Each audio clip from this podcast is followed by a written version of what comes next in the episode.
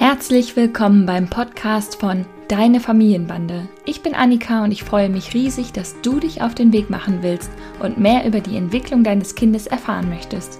In diesem Podcast führe ich dich mit Humor und Gelassenheit durch den Dschungel zwischen Bedürfnisorientierung, wissenschaftlichen Erkenntnissen und der Entwicklung einer selbstbewussten Haltung, die zu dir und deiner Familie passt. Viel Spaß beim Zuhören und Nachdenken.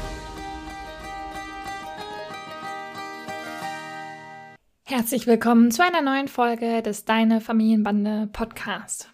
Ich bin gerade immer noch im schönen, warmen Mexiko und trotzdem bereite ich mich schon mal auf die Zeit danach vor.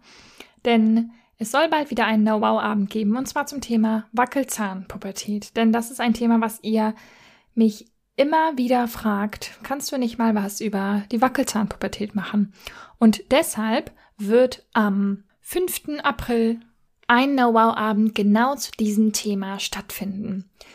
Aber vorher gebe ich dir gerne hier in dieser Podcast-Folge einen kleinen Überblick darüber, dass du schon mal ein kleines Pflaster vorab bekommst, bevor du dich dann hoffentlich zu meinem Know-Wow-Abend anmeldest. Ich packe dir den Link schon mal in die Show Notes. Den findest du also unter der Folge. Hast du denn davon überhaupt schon mal gehört, von der Wackelzahnpubertät oder auch von der Krise vor der Einschulung oder auch Sechsjahreskrise? Das ist neben der gerade quasi überstandenen Autonomieentwicklung ein weiterer großer Umbruch im Leben deines Kindes und kann somit auch sehr herausfordernd sein. Tut mir leid, es wird nicht leichter, aber groß werden ist nun mal nicht leicht. Auch wenn du dachtest, du hättest es mit der Autonomiephase im Kleinkindalter geschafft, die Entwicklung schreitet weiter voran. In den ein bis zwei Jahren vor der Einschulung geht es in vielen Familien nochmal richtig rund, was das Thema Wutanfälle und Gefühlsstürme angeht. Viele Eltern berichten, dass Gefühlsstürme nun ein ganz anderes Level haben und dass die Stimmung zu Hause sehr wechselhaft ist. Fast schon wie die echte Pubertät, als hätten sie einen mürrischen Teenager zu Hause. Lustlosigkeit, Launenhaftigkeit, und auch himmelhoch jauchzend, alles Mögliche dazwischen. In dieser Folge möchte ich eine Lanze brechen für die Kinder und all die großen Veränderungsprozesse, die sie gerade so durchmachen. Als ich begonnen habe, rund um das Thema Einschulung und die Krise vor der Einschulung zu recherchieren, stieß ich auf zahlreiche Blogbeiträge mit Checklisten.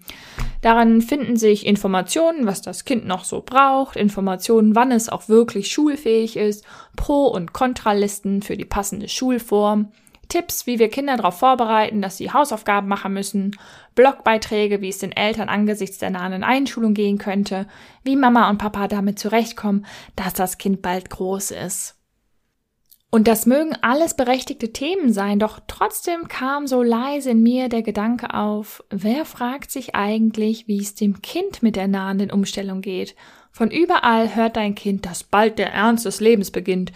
Wer ist dieser Ernst und warum reden alle von ihm? Viele Kinder freuen sich auf die Schule, sie wissen, dass sie viel lernen werden, endlich selber lesen und rechnen können.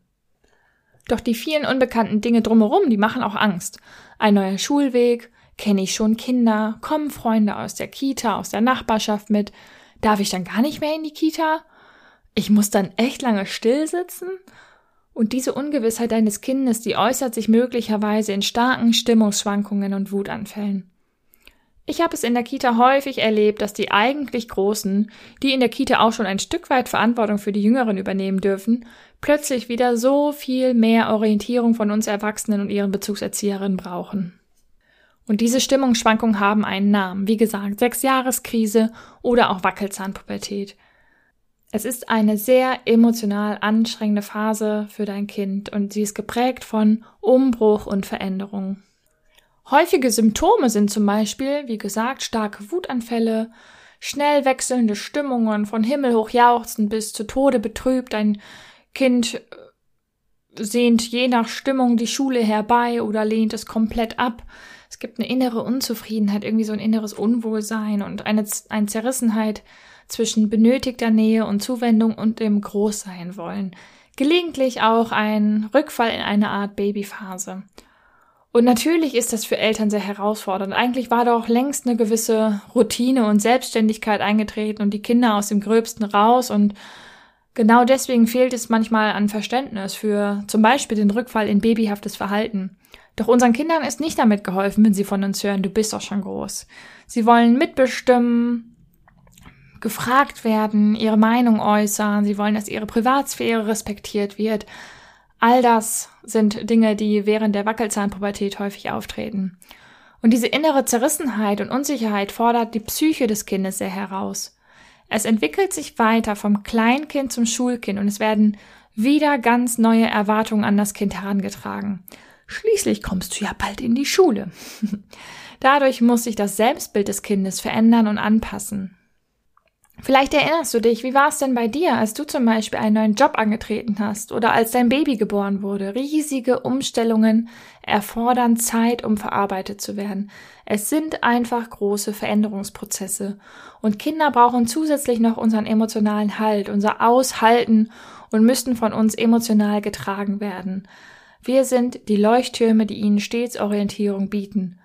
Auch wenn es anstrengend ist. I know that. Wie lang dauert denn diese Krise nun, fragst du dich vielleicht. Aber auch da habe ich wahrscheinlich keine befriedigende Antwort für dich. Meist besteht die Wackelzahnpubertät zwischen dem fünften und siebten Lebensjahr, allerdings wird sie anschließend von der Vorpubertät, achte bis zehnte Lebensjahr abgelöst. Man kommt also von der Traufe in den Regen oder vom Regen in die Traufe. und es gibt bisher relativ wenig fachliche Literatur zu diesen Krisen. Bis dato richtete sich die Forschung eher auf die zwei anderen großen bekannten Krisen, nämlich die Autonomieentwicklung im Kleinkindalter und die Pubertät, die ich auf jeden Fall nicht mehr zu meinem Bereich zähle. Keine Sorge, du wirst nicht mit deinem Kind von einer Krise in die nächste schlittern und es bleibt nicht für immer total anstrengend. Das Leben und die Entwicklung eines Kindes ist halt im Gesamten ein riesiger Ablöseprozess des Kindes von den Eltern.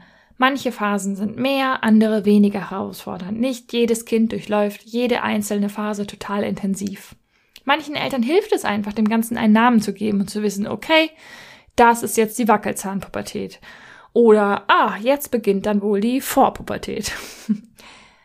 Zum Abschluss möchte ich dir noch die wichtigste Frage beantworten. Wie übersteht man denn nun die Phase der Wackelzahnpubertät? Für viele Eltern ist gerade diese Phase besonders anstrengend, denn die klassische Trotzphase Autonomieentwicklung, in der man sich noch mantramäßig einreden kann, dass das Kind noch nichts dafür kann, denn die Hirnreife lässt kein anderes Verhalten zu, das ist vorbei. Das heißt, hier bedarf es ein ganz neues Wohlwollen und Verständnis, wenn das Kind sich konträr zu den gewohnten Vereinbarungen verhält und uns dann auch noch angrenzt. Fünf Tipps möchte ich dir noch mitgeben, um die Sechsjahreskrise gemeinsam zu meistern. Reflektiere die Situation deines Kindes, auch wenn du denkst, dein Kind weiß inzwischen ganz genau, dass es XY nicht darf, dass es damit provoziert.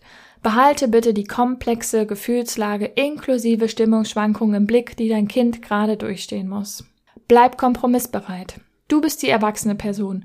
Versuche deinem Kind in dieser unsicheren Lage voller körperlicher, psychischer und emotionaler Veränderung Geborgenheit zu geben und bleibe kompromissbereit. Gib deinem Kind die notwendige Aufmerksamkeit. Reagiere wohlwollend auf das Werben deines Kindes um Aufmerksamkeit, auch wenn es schwerfällt, weil es vielleicht gerade nicht die allerbeste Strategie anwendet. Und blick hinter die Fassade, was dein Kind gerade braucht. Trost, Sicherheit, Freiraum. Gib deinem Kind Sicherheit. Durch liebevolle elterliche Führung, durch feste Strukturen, vereinbarte Familienregeln bleibt im Gespräch darüber. Und damit kommen wir auch schon zum letzten Punkt. Bleibt im Gespräch. Biete deinem Kind das Gespräch über Schule, Ängste, Freude, Freunde und all die anderen vielfältigen Gefühle an. Wie du siehst, werbe ich dafür, Verständnis für das Kind zu haben. Nichtsdestotrotz sollte es sich natürlich auch an eure Familienregeln halten und es bedarf liebevoller Orientierung von dir, damit das klappt. Aber wichtig finde ich, dass ihr im Gespräch bleibt und dein Kind sich mit seinen komplexen Anforderungen auch wirklich gesehen fühlt. Wenn ihr mit Familienregeln ein paar Schwierigkeiten habt, dann empfehle ich euch das Buch Die Familienkonferenz von Thomas Gordon. Da wird es nochmal richtig gut aufgeschlüsselt, wie man mit Kindern ins Gespräch gehen kann und Regeln vereinbaren kann, die nicht von oben herab von den Erwachsenen bestimmt sind, sondern von den Kindern auch mitbestimmt sind. Ich wünsche dir alles Gute und freue mich, wenn wir uns nächste Woche wieder im kalten Deutschland, hoffentlich dann warmen, frühlingshaften Deutschland sprechen. Mach's gut, deine Annika. Das war die heutige Folge des Deine Familienbande Podcasts. Ich freue mich sehr, dass du eingeschaltet und zugehört hast und hoffentlich auch ein bisschen mitgedacht hast und ganz viele neue hilfreiche Impulse für dein Familienleben mitnehmen konntest.